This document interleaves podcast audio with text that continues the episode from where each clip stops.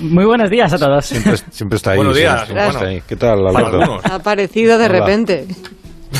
Bueno, quiero hacer una pequeña precisión sobre esta apreciación no demasiado amable que Santi ha hecho sobre la física. Eh, y que es que mm. la, física no está aquí para fastidiarnos y ponernos límites, está aquí para hablarnos de cómo es la realidad. Eh, yo no tengo la culpa de que a Santi no le guste que la realidad sea como, como realmente es. Será la tuya. O no. La tuya. Madre mía. ahora, la realidad es subjetiva, entonces, Santi, no existe la realidad. Madre mía, vamos a meternos aquí en algo.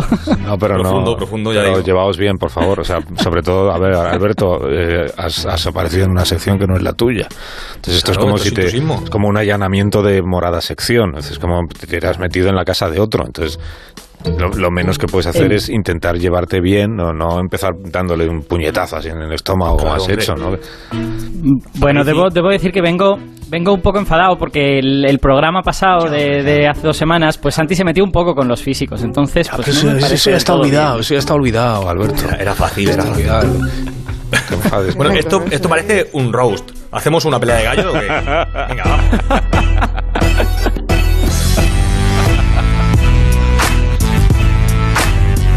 A ver, Aparici, a ver lo que te digo. Los físicos dicen. Bueno, yo no soy rapear, voy a, voy a, voy a sacar a grandes ilustres de la ciencia. Voy a sacar a David Hilbert, un gran matemático, que decía lo siguiente. La física es demasiado importante para dejarla en manos de los físicos. toma, toma. Toma. Bueno, vale, pues ¿sabes lo que le digo yo a David Hilbert, al, al amigo Hilbert? Que, el amigo Hilbert estuvo a un poquito de descubrir la relatividad general, pero como era un matemático, hacía falta la mente de un físico. Lo hizo Einstein. ¿Qué se le va a hacer? Vaya, vaya. Digo más duro. Pues Arquímedes, Arquímedes que era físico matemático. A ver, a ver, ¿qué era Arquímedes? Era las dos cosas, un gran físico, un gran matemático y dijo lo siguiente, el que sabe hablar sabe también cuánto callar. A ver si aprendéis sobre los físicos. Pero bueno, oh. Bueno, pues yo te, yo te voy a decir que el que sabe pensar sabe distinguir entre sus propios pensamientos, las cosas que viven en el mundo de las ideas y la realidad, que viven en un mundo que puede ser distinto, digamos. Esto iba por ti también, Santi. Bueno, bueno, bueno. Vamos, de la sangre. porque yo soy pacífico. Monte, Monte, vamos a parar esta pelea que esto ah, no, no, no, yo por seguir toda la, toda la mañana así. ¿Te ha gustado? ¿Te ha gustado? Sí, es muy entretenido cuando llegue la sangre. Y eso, eso, Una nueva macro sección. Uy, Strauss decía que, que, las matemáticas era poesía pura. Pues si las matemáticas es poesía, la física es el trap de la poesía. Vamos a decir. un día, un día, Santi, tendremos que hablar de si las matemáticas son una ciencia o un arte, ¿no? Porque ahí hay, una disensión interesante. Sí, sí, sí. Pero lo de arte lo has dicho con desdén, ¿eh? Me he dado cuenta. Si es una ciencia. No, que va. Es una ciencia como lo mío, ¿eh? O es, una, es una, el arte, como es lo que hablan los viernes en la cultureta. Bueno, eh, oye, Santi, recupera el control de tu sección porque sí, sí, sí. Se, te, ha colado a medias, ¿eh, Te ha colado la. ¿Cuál es el desafío de hoy? El, desafío matemático, el reto. No vamos al desafío, vamos al desafío. No te dejes comer la merienda, Santi. Sí, sí. Si es que me, dejo llevar, que los físicos te llevan a su terreno siempre con su epsilon y con sus errores y todo esto. Pero bueno, vamos, vamos a lo que vamos porque a, me contó que iba a hablar del tiempo, del concepto tiempo y que es la dimensión que quiero hablar. A ver, como puede ver, los físicos nunca dan su brazo a torcer incluso frente a un teorema, una verdad absoluta, ellos se empeñan. Así que vamos al reto, vamos al maravilloso mundo de la imaginación matemática. Vamos a imaginar, aunque sea imposible, pero vamos a imaginar.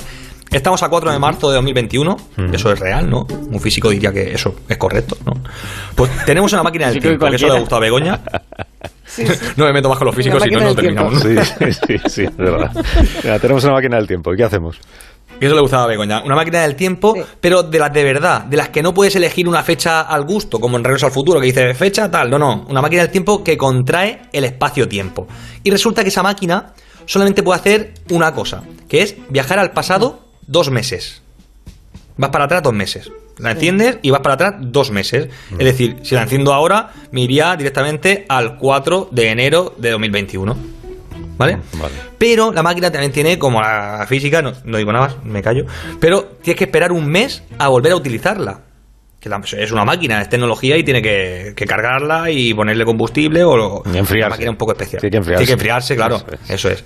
Entonces, tú viajas al pasado dos meses y después tienes que esperar un mes a volver a usarla. Entonces no puedes ir al pasado a lo bestia, tienes que ir dos meses, después esperas un mes y así. Entonces, estamos a 4 de marzo. El reto, la pregunta que quiero hacer es: ¿cuántas veces tengo que usar la máquina si me quiero ir 13 meses atrás y adelantar la actuación ante esta pandemia y salvar muchas vidas? Quiero irme a febrero de 2020. ¿Cuántas veces? Vale. Mm. Son dos reglas sencillas. Voy para atrás dos meses y me tengo que esperar un mes. Un mes hasta que se enfría la máquina. Dos para atrás, un mes hasta que... Vale. Eh, ¿Cuántas veces, eh, la pregunta es cuántas veces usarías la máquina para conseguir llegar a la fecha que, tú quieres, ¿no? Eso es. ¿Cuántas veces la tengo que encender? Vale. Eh, pues 609-83-1034, si usted tiene la respuesta y sobre todo si sabe explicarnos cómo ha llegado a ella, pues nos envía una nota de voz. Y luego después de las 12 de la mañana, con permiso de Alberto Aparici, pues resolveremos el desafío matemático. Yo creo, yo creo que lo sé, yo creo que lo sé. Tengo una idea. Dos meses hacia claro, ya estamos, ya estamos para que se enfríe y volverla a usar. Hasta llegar. ¿A, qué fecha querías que llegásemos? A, febrero 2020. Febrero del año 13 meses atrás. 13 meses atrás, vale. Es verdad que ya estamos en marzo, es correcto. Venga, Santi, hasta luego. Después de las noticias hablo contigo, ¿eh? Venga, venga, de los físicos que se queden con sus leyes y su teoría. Ahí te dejo, ahí te dejo. Alberto, deseale suerte o algo. No, no, no quedéis así de. No, frío, sí, yo, de, hombre, esto no es, no es una pelea de verdad. Si a mí me encanta lo que Santi dice, lo que pasa es que, digamos, es un poquito hiriente con, con los físicos a veces. Es envidia, es envidia. Hasta luego, Santi, que vaya bien. Hasta luego, Santi. Un abrazo. abrazo, abrazo. Mal ambiente. Mal ambiente. Más de uno en Onda Cero.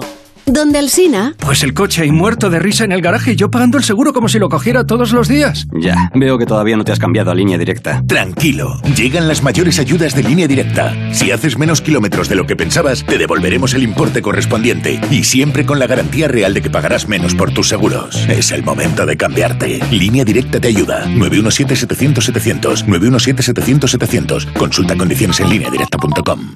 Juan es piloto. Y mañana está en Londres y pasado en Pekín. Suena bien, ¿eh? Pues viajar todos los días es agotador. Igual por eso invierte su dinero en un fondo cartera naranja. Con un solo producto y de forma sencilla, es su dinero quien se mueve por el mundo. América, Japón. Que ya se viaja demasiado en esta casa, hombre. ING.es. Do your thing. Dale un renove a tu tecnología con MediaMark. Renueva tu portátil y ahorra 50 euros llevándote un HP con procesador Intel Core i5 y 16 GB de RAM por solo 649 euros. Este y muchos más renoves ya en tu tienda y en la web. MediaMark, solo para mí. Si has perdido tu deseo sexual, Energisil Vigor te puede ayudar. Energisil contiene maca que contribuye a estimular el deseo sexual. Deseo Energisil Vigor. Señores pasajeros, bienvenidos a Hipercor y al supermercado El Corte Inglés. A su derecha tienen los mejores quesos de Holanda, a su izquierda las cervezas de Bélgica y más adelante las pizzas de Italia. Introduzcan en su carro los productos que quieran y disfrútenlos. Gran feria de alimentos internacionales de Hipercor y el supermercado El Corte Inglés. Miles de productos para comerse el mundo. Anda, un técnico de Securitas Direct saliendo de la casa del vecino. Voy a pedirle a ver si puede venir a mi casa ahora. Desde que robaron en la urbanización se la están poniendo todos. No quiero ser la única que no tiene alarma. Confía en Securitas Direct, la compañía líder en alarmas, la más recomendada y con los clientes más satisfechos. Securitas Direct, expertos en seguridad. Llámanos al 945 45 45 o calcula online en securitasdirect.es. Pierdo las llaves, el teléfono, las gafas. ¡Y qué memoria! Toma de memory. De memory con zinc y vitamina B5 contribuye al rendimiento intelectual normal. Recuerda, de memoria, de memory. Y ahora también de memory senior de Pharma OTC. En la provincia de Málaga hay un lugar que disfruta de una eterna primavera. Torrox, el mejor clima de Europa. Torrox ofrece la belleza de un pueblo blanco andaluz, más de 9 kilómetros de playas y multitud de senderos rurales y culturales.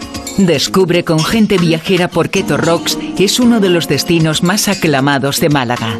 El domingo 7 de marzo, Gente Viajera se hará en directo desde el edificio de usos múltiples en Torrox Costa, con el patrocinio del Ayuntamiento de Torrox. El domingo 7 de marzo, desde las 12 del mediodía, Gente Viajera en Torrox, con Estereiros. Te mereces esta radio. Onda Cero, tu radio.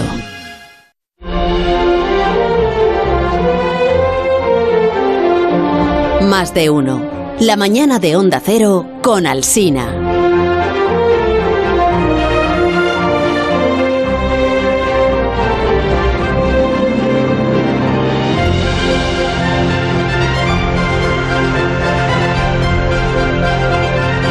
Alberto Aparici, tú eh, sabes que el programa termina a las doce y media, ¿no? ¿Estás al tanto de eso? Eh, sí, claro, desde luego. que me han dicho aquí lo que quieres hacer esta mañana. Dice que Aparici quiere hablar de tres temas distintos con, eh, con, con, expertos, con invitados, con sonidos, con testimonios. A ver, son las once y veinte y tu sección termina a las doce. Te aviso. Eh, no, no, a ver, a ver, me explico. Es verdad que son tres temas, pero tiene letra pequeña, no es exactamente como, como tú has dicho.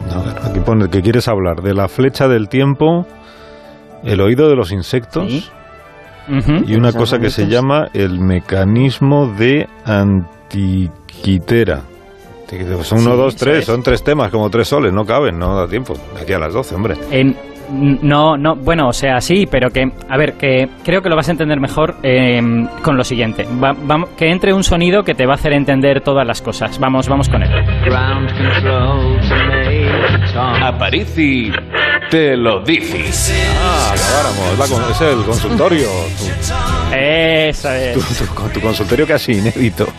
Es un, consultorio, digamos, trimestral en el mejor de los casos, o bianual. sí. Es un, consultorio que intentamos hacer una y otra vez y una y otra vez nos quedamos sin tiempo, así que hoy vamos a dedicarle todo el tiempo. Ah, todo el tiempo. Entonces son consultas de los oyentes, vale. Pues, eh, ¿qué, haces? Vas, vas presentando tú las consultas y tú mismo las vas respondiendo, ¿no? exacto, efectivamente. Hoy no tenemos eh, científicos canarios, lo siento, porque no nos caben, como tú mismo dices. no porque no haya, habría científicos canarios para todos estos temas. Pero... Con los simpáticos que son, todos los científicos canarios. Exacto. Qué pena. Bueno, entonces recuerdo que los, eh, los oyentes pueden participar también en el consultorio Aparici Te lo dice. Al final no le cambiamos el nombre al consultorio, mira que yo creo que al París te lo dice, bueno, es igual. El, nombre ha cuajado, Carlos. Sí, tú crees. Sí, tú crees. A París te lo dice. Entonces, si usted quiere eh, participar en este consultorio, tiene una, pues esa duda que no le permite dormir desde hace años. Usted se acuesta y se pone a pensar en ello y necesita que alguien se lo explique para resolver su insomnio. El número del teléfono es el, es el mismo que el del desafío matemático y que el del asunto de cada. quiero decir, solo tenemos uno. Entonces es el mismo para todo. Por eso es importante que usted, nada más empezar la grabación de la nota de voz, eh, diga para qué sección del programa es. Entonces usted dice, a París y te lo dice, y ahí coloca la consulta. 609 83 10 34. En caso de que cuando usted envíe la nota de voz estén nuestros telefonistas durmiendo, pues se ocupará de eh, atender su nota y de ordenarla la tortuga Piquitos, que sabe usted que es la mascota de, de Alberto. Pobre Piquitos, si estará durmiendo también, si ahora en invierno no hace más que dormir. Que colabore también un poco en el programa, que lleva viviendo ahí la vida. Bueno, vamos con la primera consulta, que es esta. Atención, Alberto. Hola, Parici. Vamos. Eh, nada, simplemente es que he visto una noticia eh, que hablaban del modo de invertir la flecha del tiempo. Eh, ¿Qué quiere decir esto? ¿Que, ¿Que, se podrá viajar del presente al pasado? O, o, o, no sé, o tiene algo que ver con los ordenadores cuánticos? No sé. A ver si me puedes explicar. Fecha del tiempo. Bueno. Vale. Eh, he, tenido, he tenido que hacer un poquito de, de, arqueología para ver exactamente a qué se refería el oyente, porque claro, lo habrá visto en internet ah, y posiblemente la noticia era antigua. Eh, y lo que he encontrado es una serie de, artículos periodísticos y un artículo científico asociado. Y ahora os voy a contar un poco de qué va, pero ya puedo anunciar que esto no tiene nada que ver con viajar en el tiempo, ¿vale? No se puede viajar en el tiempo, al menos que, se sepa, al pasado. Al, futuro sí que se puede, de eso hablamos otro día. Eh, pero este, este artículo tiene que ver con que un ordenador simule el movimiento hacia atrás de un sistema. ¿Vale? Es una simulación en un ordenador del movimiento hacia atrás. Y este asunto de la flecha del tiempo, que ha dicho el oyente, eh, es importante porque em, la idea es, si nosotros vemos un sistema evolucionando, como un objeto moviéndose, por ejemplo, ¿podemos saber si está moviéndose para adelante o para atrás? Si estuviéramos viendo un vídeo en Internet, ¿tú cómo distinguirías si ese vídeo se está moviendo para adelante o se está moviendo para atrás? Yo cómo lo distinguiría. Hmm. Pues miraría la flecha. La flecha, miraría lo de abajo, eso que va avanzando, ¿cómo se llama? Claro. El, minutero, el segundero. Sí, bueno, lo que vas viendo cuánto... Si, va hacia la derecha, pues es que va hacia adelante. Y si va hacia atrás, vale. los vídeos de internet van hacia atrás. Bueno, puedes, algunos de ellos puedes ponerles rebobinar, digamos. La palabra rebobinar es vintage. Uy, qué palabra más viejuna. Totalmente viejuna. bueno, pero incluso... Rewind, que disimula más. Rewind. O dale para atrás, que es lo más apropiado. Exacto. Bueno, pues incluso aunque no tengas esta marca que te permita ver si el vídeo va para adelante o para atrás, eh, todos distinguimos a simple vista si un vídeo va para adelante o para atrás, a no ser que sea sobre una cosa muy particular. Mm. Del tipo un objeto moviéndose hacia la izquierda, pues a lo mejor no sabes si solo se está moviendo en el aire. por ejemplo. Las nubes no sabes bien. exacto. Pero si es un señor. Bueno, las nubes. Perdón, las nubes lo puedes saber. ¿Ah, porque las nubes, a medida que se mueven, se van dispersando se van haciendo cada vez más anchas. y si las vieras al revés, hacerse cada vez más, más, concentradas, entonces ¿qué va para atrás? Tiene razón, sí. Em, entonces, yo os voy a poner un ejemplo. Mm. Si se van concentrando, es, eso, eh, la, la gracia es que eso no sucede de manera espontánea en la naturaleza. Y eso es la cosa a la que llamamos flecha del tiempo. Por ejemplo, os voy a poner un ejemplo un poquito más fácil que el de las nubes, aunque es exactamente lo mismo, que es eh, una pelota botando contra el suelo. Mm. Tú sabes que cuando la pelota bota contra el suelo, en cada rebote pierde un poquito de energía, porque calienta el suelo, porque se calienta la pelota, y por lo tanto el siguiente rebote bota un poquito más bajo, ¿no? Sí. Entonces, si vieras la pelota eh, moviéndose y cada vez salta más alto, pues sabes que el vídeo está, está al revés, ¿no? Es verdad. Claro. Entonces, esta cosa que llamamos flecha del tiempo, eh, o el tiempo se mueve hacia adelante, como lo quieras llamar, eh, en realidad tiene que ver con que hay ciertas cosas que ocurren espontáneamente. Y espontáneamente ocurre que la pelota da calor al suelo y bota cada vez más bajo. No ocurre lo contrario. No, no pega la pelota contra el suelo y el suelo se enfría y le da velocidad a la pelota. Eso es algo que no sucede de manera espontánea. Con las nubes es lo mismo. Las nubes de manera espontánea se dispersan, pero no se concentran, ¿vale? Entonces eso es lo que llamamos flecha del tiempo. No es eh, una especie como de ley física que te dice el tiempo ha de ir para adelante sino que más bien es una ley eh, sensata que te dice las cosas probables suceden, las cosas improbables pues no suceden. Vale, y el oyente hablaba de un, de un experimento, ¿no? Y el, sí. ¿Y el experimento en qué consistía? Bueno, pues el experimento, explicado todo esto, es eh, un programa que se diseñó en un ordenador cuántico, efectivamente, un ordenador cuántico que tiene IBM y que permite a gente que pague por utilizarlo y por hacer eh, por correr programitas en él. Pues en este programa se diseñó un, en este ordenador se diseñó un programa de forma que una partícula pareciera ir hacia atrás en el tiempo, pareciera ir concentrándose. Eh, podríamos hablar mucho de qué significa esto de que una partícula se concentre, pero da igual, no, no nos interesa ahora. En, realidad lo que estaba haciendo este ordenador es que eh, estaba construyendo todo el alrededor de esta partícula hmm. de forma que estas cosas improbables, raras, ocurrieran. De forma que el entorno le diera energía a la partícula para que se fuera concentrando, ¿no? Y eso parecía que la partícula iba atrás en el tiempo. Pero en realidad, si un observador hubiese mirado el conjunto completo, hubiera visto también el entorno, se habría dado cuenta de que todo es un montaje, entre comillas, de que el entorno está como eh, preparado para que esa partícula haga un movimiento aparentemente hacia atrás en el tiempo, pero el movimiento de todo el conjunto es hacia adelante en el tiempo. Así que no hay movimiento hacia atrás en el tiempo, pero sí podemos simularlo, claro, en un ordenador cuántico, en un ordenador clásico, en otro tipo de dispositivos, desde luego que sí. Bueno, pues esa es la respuesta al oyente. Los, oyentes que envían una consulta a tu consultorio a París y te lo dice, luego pueden enviar una nota, por ejemplo, poniéndote una, una valoración. Dicen, pues mm, aquí está muy bien la respuesta, o bueno, no, me quedaba ahí un poco a la mitad. Del, del 1 al 10, por ejemplo, pueden decir, has hecho una respuesta de 8, una respuesta de 1 y medio. ¿Pueden o no pueden? Como el mm. consultorio es tuyo, yo te Claro que pueden. Pueden, ¿no? No, no, no, sin duda, me parece estupendo. Yo a esta respuesta que acabo de dar, dado que tenemos limitaciones de tiempo y tal, yo le daría pues, un 6, entre un 6 y un 7 quizá. Pero no, no eres tú el que, le tiene que, el que te tiene que poner notas, son los oyentes. eso, eso, es verdad. El oyente, que ha, consultado es el que ahora envía una nota diciendo... se, lo, pues, se lo guisa, se lo come. Venga. El oyente le, le tú te lo guisas y tú te lo comes. Venga, pues tú mismo, sigue con la... Tienes más consultas, ¿no? Has dicho que eran tres. Tengo más consultas. Venga, pues eh, la segunda. vamos con una pregunta que es un poquito diferente, porque eh, tenemos esta centralita montada en el 609-83-1034, pero también tenemos duendes que van mirando el ah. Internet y resulta que estos duendes han encontrado en la plataforma iBox, donde se cuelgan los podcasts del programa y todo esto, han encontrado un usuario que se llama Miguel y que escribió el pasado jueves para decirnos lo siguiente. Hemos hecho una simulación de la voz de, Miguel. Vamos a por Alberto, ¿nos podrías hablar algún día de la máquina de anticitera? Gracias por tus comentarios en los diversos podcasts en los que intervienes. Es un placer oír tus explicaciones. Uy, esta es una entre que es entre que es una simulación de voz que a Miguel le hemos puesto voz de chica. Exacto. Y que elogia muchísimo tus intervenciones. Igual es todo mentira, ¿no? Es una consulta falsa.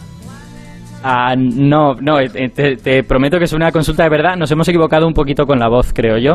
Eh, y bueno, el, oyente está hablando de, una, de un dispositivo, un mecanismo que se llama máquina de anticitera o de antiquitera. Antiquitera es, un, es una pronunciación mejor, más parecida al, original, eh, que es un mecanismo muy antiguo y además creo que Cancho nos ha explicado dónde se encontró y cositas sobre él. Así que igual le podemos escuchar antes. O sea que vamos a escuchar la historia de a esta hora de la mañana aquí en el la sección de ciencia de Alberto Aparici, historia de eh, qué se sabe de antiquitera. ¿Te parece? Bueno, antiquitera, anticitera, el mecanismo más desconcertante del mundo antiguo. Historia de una computadora creada antes de Cristo.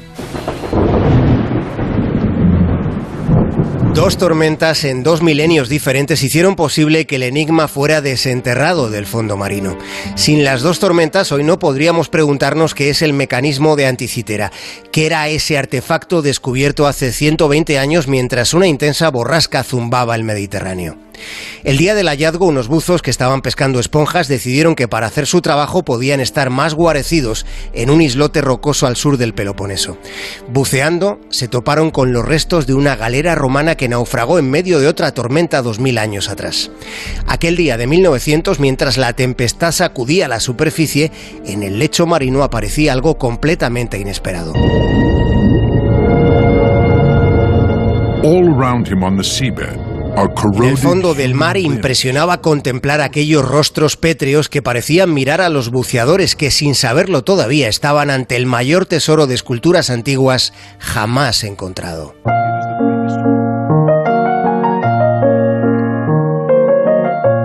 Y entre lo descubierto había un objeto mecánico y debajo, de la costra del tiempo, debajo se escondía una máquina compleja compuesta de numerosos engranajes de bronce.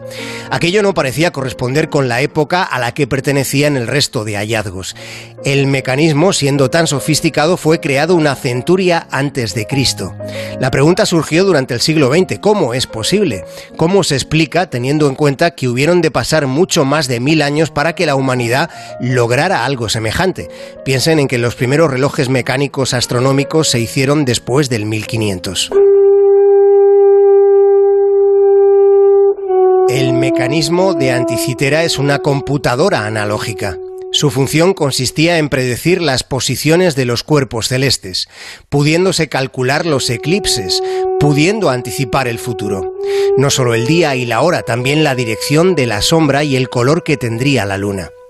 La precisión del mecanismo, su minuciosidad y complejidad continúan sorprendiendo a la ciencia.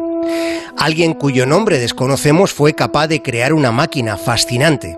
¿Hasta dónde llegaba el conocimiento de quienes la pensaron? Sobre ese aspecto se sabe que las inquietudes de la filosofía griega superaban ya entonces las de la mayor parte de la humanidad de ahora. La cultura helenística necesitaba comprender y explicar los procesos del universo.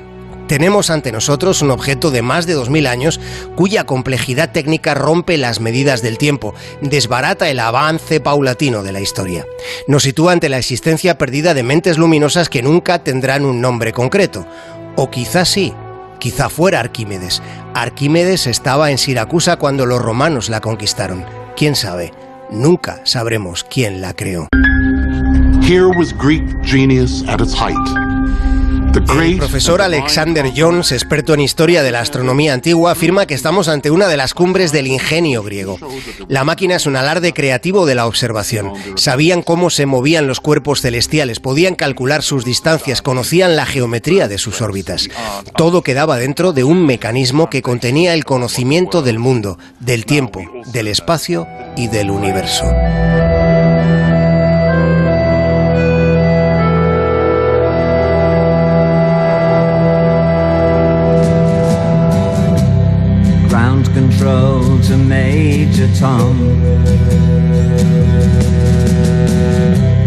Ground control to Major Tom. Take your protein pills and put your helmet on. Ground control to Major Tom. Seven, six. Commencing countdown. Este mecanismo de anticitera o antiquitera del que nos ha hablado Javier Cancho, que, ¿cómo era? ¿Qué aspecto tenía, Alberto? Pues es muy, es muy interesante porque en realidad era un mecanismo pequeñito. Iba dentro de una caja de madera. Eh, la caja era tenía 30 por 20 por 10 centímetros, o sea, una caja así que podríamos llevar en el brazo sin ningún problema. La caja tenía dos puertecitas, una por delante y una por detrás. Y detrás de cada una de las puertecitas había ruedas a las que la persona le podía dar vueltas para poner los datos y para leer el resultado los datos se ponían por uno de los lados, en donde había un zodiaco, y tú colocabas a la luna y al sol en ese zodiaco, y había un calendario, y colocabas el día del año en ese calendario, y luego le dabas la vuelta, y por el otro lado leías los resultados. Y los resultados venían en otras dos ruedas, en una te decían cuándo el cielo, cuándo la luna y el sol concretamente, volverían a estar en el mismo lugar en el cielo, y también cuándo se darían los próximos eclipses de luna y de sol, sabiendo todos esos datos. O sea, era esencialmente una calculadora hecha con engranajes dentro. Em, a día de hoy, desde luego, todo eso está muy deteriorado y, no se puede hacer funcionar, pero estas cosas las hemos deducido porque estaba llena de inscripciones, tanto la caja como el propio mecanismo. Algunas de esas inscripciones son ilegibles, otras, sin embargo, sí se pueden leer, y sobre todo podemos ver las marcas en cada una de las ruedas. Y por ejemplo, identificamos las 235 marcas de una de las ruedas de atrás con los ciclos de la luna y el sol en el cielo y las 223 de la otra con los ciclos de los eclipses, que eran ciclos conocidos desde la época babilonia. Eh, y las inscripciones son muy bonitas, muy difíciles de interpretar a veces, pero me ha hecho gracia que una de ellas nos cita una de ellas eh, habla de Hispania, de, España, porque los, los, eclipses se mueven por, por esos lugares se mueven por diversos sitios. Entonces probablemente había en la, en la caja una manera de decir por dónde iba a pasar el eclipse. Si iba a pasar por Grecia, iba a pasar por Hispania, si iba a pasar por dónde, ¿no? Está, está muy bien. Interesante, qué bonito. Qué bonito. Me das un minuto que tengo que hacer una pausa cortita. Te queda por resolver una consulta. Entonces, hemos hecho dos. Una consulta, sí, señor. Sí, una consulta. Eh, pues enseguida me cuentas de qué trata la consulta. Y, y si me da tiempo, te presentaré a Marta García ayer, como hago cada vez que te tengo en el programa.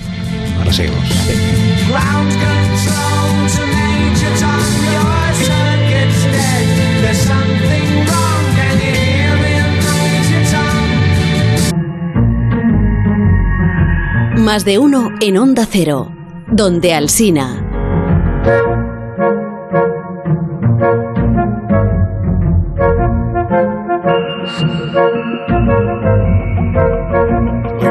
Los oyentes que han enviado sus consultas, incluido a Miguel, que era un oyente falso, al programa de Alberto Aparici, están recibiendo las respuestas, las explicaciones para todas esas consultas, dudas que tienen. Les invitamos a seguir participando en Aparici Te lo dice, en el 609 83 1034. Nos queda la última de hoy, Alberto, la tercera, ¿cuál es?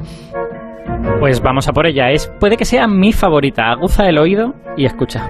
Asunto Aparici te lo dice. Aparici, si los insectos como los grillos producen esos sonidos tan distintivos para comunicarse entre sí, significa que también pueden escucharlos. ¿Cómo escuchan los insectos? ¿Tienen tímpanos? ¿Tienen canales auditivos? Muchas gracias. Saludos desde El Salvador en Centroamérica. Qué, lejos, ¿eh? Sí, y qué bonita consulta. Me gusta mucho. Estoy deseando saber la respuesta. ¿Cómo, ¿Cómo oyen los insectos? Pues la respuesta es que la mayoría de los insectos no oyen. La mayoría son sordos. Estamos, estamos acostumbrados a que los animales suelen oír y de hecho, por ejemplo, los vertebrados terrestres como nosotros tenemos todos algo parecido a una oreja. Los humanos tenemos orejas muy visibles, las tortugas, por ejemplo, no son tan visibles, pero también tienen órganos para oír en más o menos el mismo sitio del cráneo que nosotros, pero los insectos no. La mayoría de los insectos no oyen y sí hay unos cuantos grupos que pueden oír, pero han desarrollado esa capacidad de oír de manera independiente. Ha surgido como 10 o 15 veces en el linaje de los insectos y cada uno lo ha hecho de una manera distinta. ¿Y cómo son los, los oídos de los, de los insectos entonces? no me cuentes todas las maneras distintas. no. Pero cómo ha ido cómo ha ido evolucionando. Pues es, es muy gracioso porque todos los oídos de los insectos provienen de órganos que originalmente servían para monitorizar el movimiento de partes del cuerpo, sobre todo de articulaciones, para saber si una articulación estaba contraída o estaba extendida y tal. Entonces, con pequeñas modificaciones, esos órganos han ganado una membranita, la membrana vibra cuando llega el sonido, como decía el oyente, es muy parecido a un tímpano, y esa vibración les llega a unas neuronas que la convierten en un impulso nervioso y el insecto oye. Lo gracioso es que como esos receptores están en todo el cuerpo, en casi cualquier articulación, los diferentes grupos de insectos han desarrollado oídos en sitios súper raros.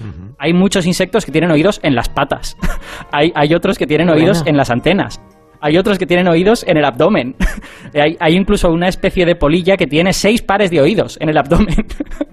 Me encanta. Es fantástico. Y eso, y eso nos demuestra que, cada uno los ha desarrollado por su cuenta, que no venían todos de un oído primordial. Probablemente el insecto primordial que salió del agua hace 400 millones de años era sordo, no tenía oídos. Cada uno lo ha desarrollado a su manera. Qué interesante. Oye, me está gustando mucho tu consultorio, Alberto Aparici. ¿eh? Aparici te lo dice. Tengo ahora una llamada en directo para tu consultorio. Es una persona que responde al nombre de Marta. Eh, hola Marta, buenos días.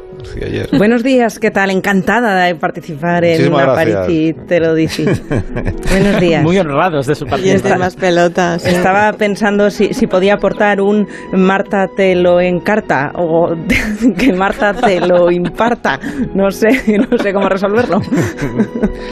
Marta García Ayer, que tienes, no tienes consulta para Alberto Aparici, pero sí tendrás, hombre, tu... Tengo, pues ¿qué traigo yo a estas horas? veo, un veo, veo, veo, veo. Venga. Veo, Vosotros tenéis que decir.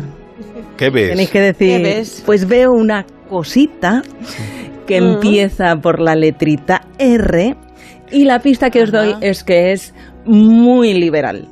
una cosita liberal. Liberal. sí. Bueno, o eso decía lo de liberal. Eso lo decía un jefe que yo tuve. ¿Tú tenías un jefe? Pues sí, lo que no me explico es cómo sabes tú, Begoña, que yo tenía un jefe Sí, porque yo te recuerdo un jefe tuyo que te hablaba de que, decía una cosa muy liberal, sí. Sí, por oposición a los malvados semáforos socialdemócratas. Claro, y como el otro día os hablé de semáforos, pues decía, voy a contaros la historia de esa cosita que empieza por R, que son las rotondas. y ya te digo yo que este jefe mío sabía más de economía que de seguridad vial. qué rápido ha estado Begoña esta mañana. Mi pueblo solo hay rotondas. En mi pueblo solo hay rotondas. Begoña, qué rápido. solo piensas en eso, ¿no? entonces, claro. Oye, ¿y por qué decía el jefe este tuyo que eran... Eh, ¿Por qué relacionaba él las rotondas con el, con el liberalismo? Tendrá una explicación, ¿no? Sí, bueno, su teoría era eh, que las rotondas son liberales porque el conductor decide cuándo puede salir, cuándo es seguro incorporarse, libertad individual a tope, ya sabe. Mientras que los semáforos son intervencionistas y es el Estado el que te impone cuando tienes que pararte o circular. Eh, a que a ti no se te había ocurrido, ya veo que a Begoña sí, Carlos, pero a que a, ti no, se te había ocurrido que puestos a polarizar también se puede hacer una guerra cultural dividiendo entre buenos y malos a las rotondas y los semáforos. Está bien, pero bueno, está bien tirado eh, lo de tu jefe. Está, está, bien tirado, está bien tirado. Él era muy de rotondas. Eh, no os voy a preguntar cada uno sus preferencias, pero lo que yo quiero contaros hoy es la historia de las rotondas, que en realidad no tienen nada que ver con el liberalismo y como seguro que recordáis, os lo contaba el otro día, que el primer semáforo se puso en Londres en el siglo XIX, os cuento que la primera rotonda no se puso en Londres, sino en París. París.